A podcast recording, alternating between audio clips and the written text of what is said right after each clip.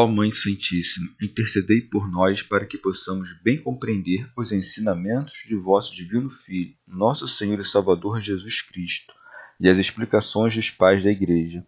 Ó Virgem Imaculada, ofereço-vos este trabalho e peço que abençoais aqueles que o ouvirem, e que seja para a maior honra e glória de Deus. Amém. Senhor Onipotente, purificai o meu coração e os meus lábios vós que purificastes os lábios do profeta Isaías com carvão em brasa, e dignai-vos, por tal modo, purificar-me com a vossa misericórdia, para que possa dignamente anunciar o vosso santo Evangelho. Por Jesus Cristo, nosso Senhor. Amém. Senhor, abençoai-me. Que o Senhor resida no meu coração e nos meus lábios, para que anuncie digna e convenientemente o seu Evangelho. Amém. Evangelho de Nosso Senhor Jesus Cristo, segundo São Marcos. O epilético endemoniado. E chegando junto aos outros discípulos, viram uma grande multidão em torno deles e os escribas discutindo com eles. E logo que toda a multidão ouviu, ficou admirada e correu para saudá-lo. Ele perguntou-lhes: Que discutis com eles? Alguém da multidão respondeu: Mestre, eu te trouxe meu filho, que tem o espírito mudo. Quando ele o toma, atira-o pelo chão, e ele espuma, range os dentes e fica rígido. Pedi aos teus discípulos que o expulsassem, mas não conseguiram. Jesus, porém, respondeu: Ó oh, geração incrédula, até quando estarei convosco? Até quando vos suportarei? Trazei-o a mim. Levaram-no até ele. O espírito, vendo a Jesus, imediatamente agitou com violência o menino, que, caindo por terra, rolava espumando. Jesus perguntou ao pai: Há quanto tempo lhe sucede isto? Desde pequenino, respondeu, e muitas vezes o atira ao fogo ou na água para fazê-lo morrer. Mas se tu podes, ajuda-nos, tem compaixão de nós. Então Jesus lhe disse: Se tu podes, tudo é possível àquele que crê. Imediatamente o pai do menino gritou: Eu creio, ajuda minha incredulidade.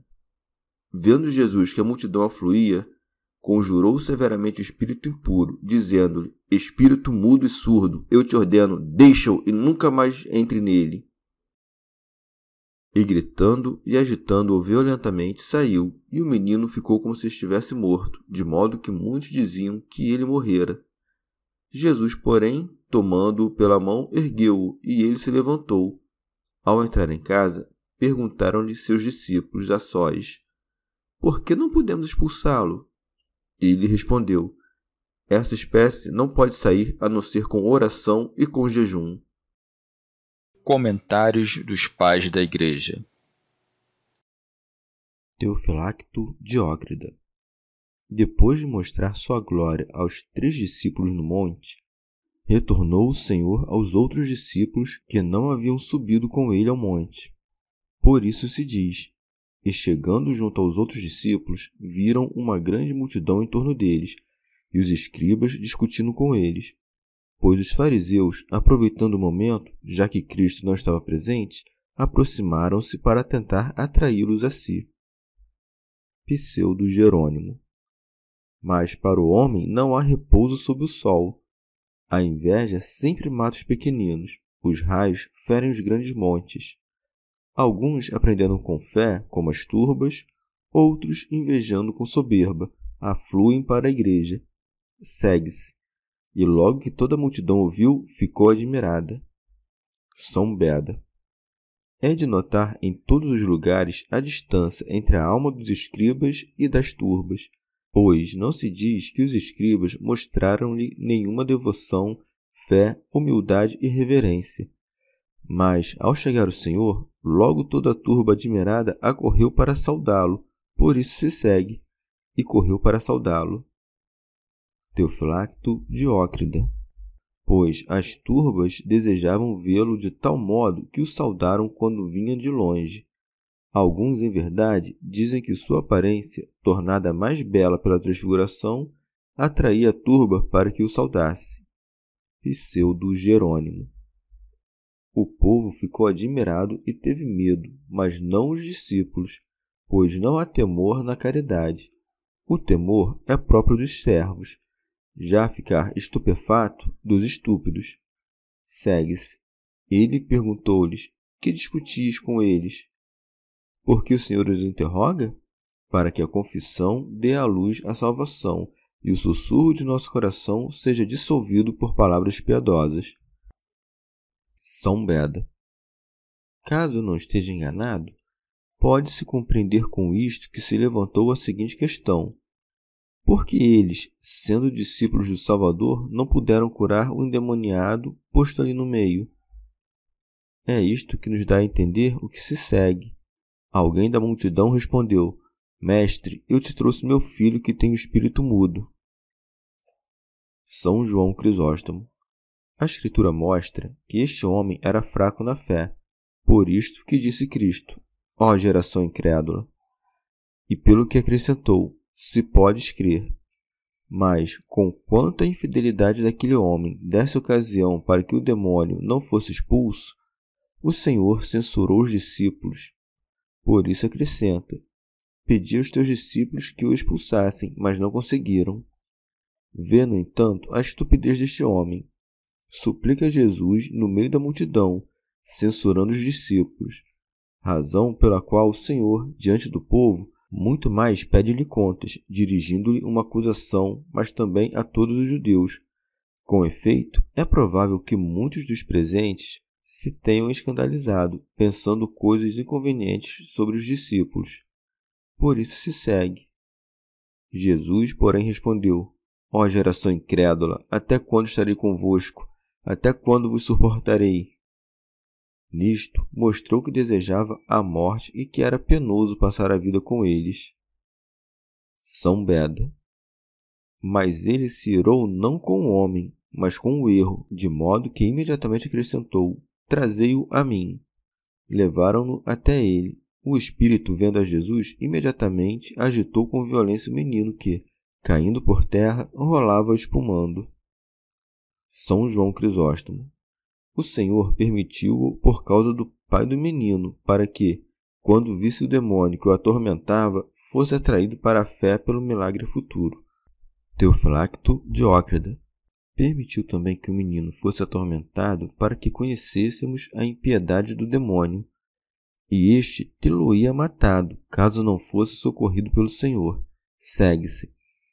Jesus perguntou ao pai: Há quanto tempo lhe sucede isto? Desde pequenino, respondeu, e muitas vezes o atira ao fogo ou na água para fazê-lo morrer. São Beda, que se envergonha Juliano, que ousa dizer que todos os homens nascem na carne sem contágio de pecado, inocentes em tudo, como Adão quando foi criado. O que então tinha este menino para ser desde a infância atormentado por um demônio crudelíssimo, se não era aprisionado por nenhum laço do pecado original, uma vez que é evidente que, até então não pudera ele cometer nenhum pecado próprio. Comentário de São Tomás de Aquino em forma de glosa. Ele exprimiu nas palavras de seu pedido sua falta de fé, por isso acrescentou: Mas se tu podes, ajuda-nos, tem compaixão de nós. Com efeito, ao dizer se podes alguma coisa, deixou evidente que duvidava do poder de Cristo, pois tinha visto seu filho não ser curado pelos discípulos de Cristo. Disse, no entanto, tem compaixão de nós, para indicar a miséria do filho, que sofria, e do pai, que com ele também sofria. Segue-se. Então Jesus lhe disse: Se tu podes, tudo é possível àquele que crê. Pseudo Jerônimo. Ao dizer se podes, indicou a liberdade da vontade. E quais são todas as coisas possíveis ao que crê, senão as que são pedidas em nome de Jesus, isto é, da salvação com lágrimas? São Beda. Mas o Senhor deu uma resposta adequada àquele que pedia, pois este disse: Mas se tu podes, ajuda-nos. E o Senhor, se podes crer. Mas, de outra parte, o leproso que, com fé, clamava: Senhor, se tu queres, pode curar-me, recebeu uma resposta adequada à sua fé: Quero ser curado. Pseudo Crisóstomo. Eis a resposta de Cristo: É tão grande o meu poder que não somente posso fazê-lo, mas também farei que outros o possam. Por isso, se creres como convém, poderás também tu curar não apenas ele, mas muitos outros. Assim, pois, conduzia para a fé um homem que até agora falava com infidelidade. Por isso se segue. Imediatamente o pai do menino gritou: Eu creio, ajuda a minha incredulidade. Mas, se já tinha acreditado, dizendo creio, por qual razão acrescentou auxilia a minha falta de fé? Digamos, pois, que a fé é múltipla. Uma delas é iniciante, a outra perfeita. Este, pois, começando a crer, implorava ao Salvador que acrescentasse o que faltava à sua virtude. São Beda. Ninguém, com efeito, se faz repentinamente o mais elevado, mas na boa vida, cada um começa pelas pequenas coisas para chegar às grandes. Uma coisa, pois, são os começos da virtude, outra, os progressos e outra, a perfeição. Assim, uma vez que, pela inspiração oculta da graça, a fé cresce pelos passos de seus méritos, aquele que ainda não tinha crido de modo perfeito, simultaneamente cria e era incrédulo. Pseudo Jerônimo. Com isso, também se mostra que nossa credulidade é fraca, se não se conservar apoiada pelo auxílio da proteção de Deus. Mas a fé desejada com lágrimas alcança os pedidos desejados. Por isso se segue. Vendo Jesus que a multidão afluía, conjurou severamente o espírito impuro, dizendo-lhe: Espírito mudo e surdo, eu te ordeno, deixa-o e nunca mais entre nele. Teofilacto Diócrida por isso, ao ver a multidão aumentar, ameaçou o espírito imundo, pois não queria curar na presença da multidão, para ensinar-nos a fugir da ostentação.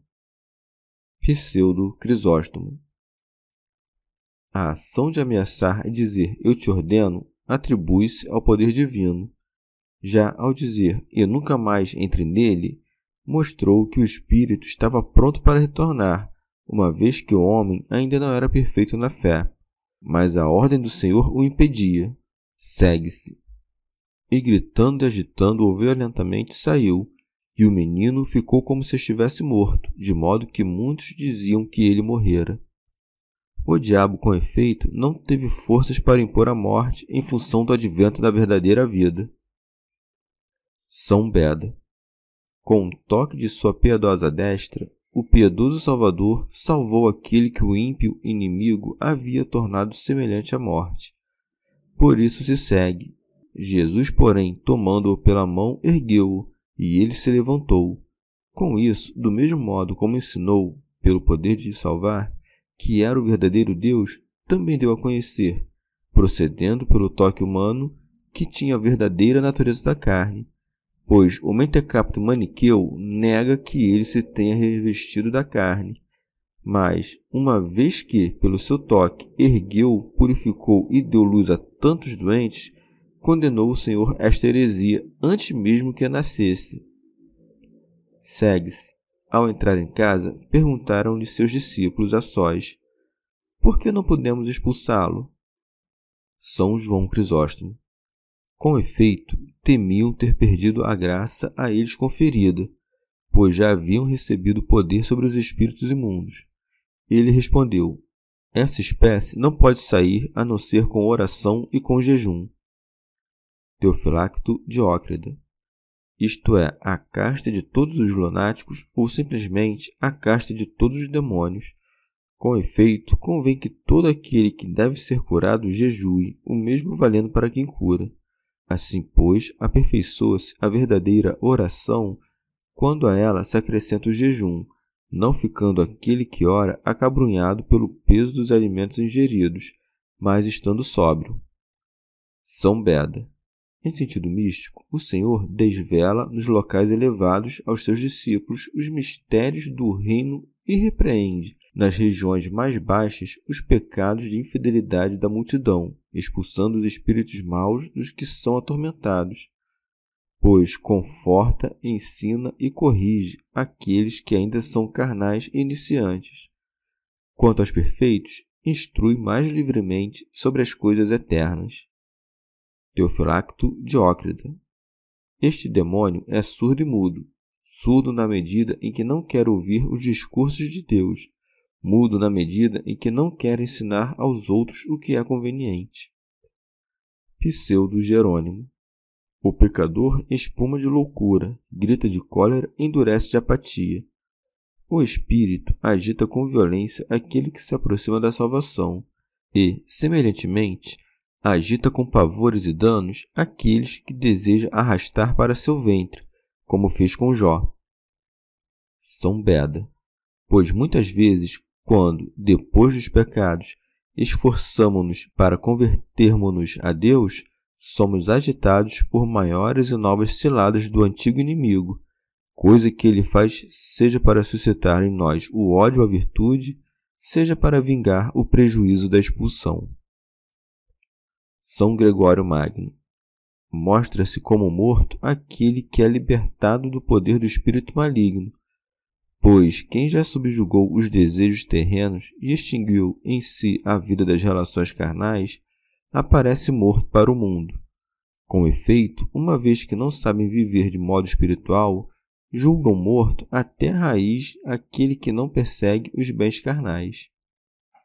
Pseudo Jerônimo a circunstância de ser um menino atormentado desde a infância significa o povo gentio, cujo culto inútil aos ídolos multiplicou-se desde seu nascimento até o ponto de, com loucura, imolarem seus filhos aos demônios. Por isso se diz que o demônio o lançava no fogo e na água, pois alguns dos gentios veneravam fogo, outros a água.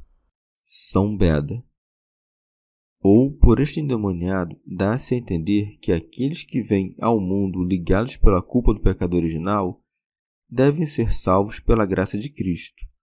O fogo representa o fervor da cólera, já a água representa os prazeres da carne, que, pelas delícias, costumam dissolver a parte racional da alma.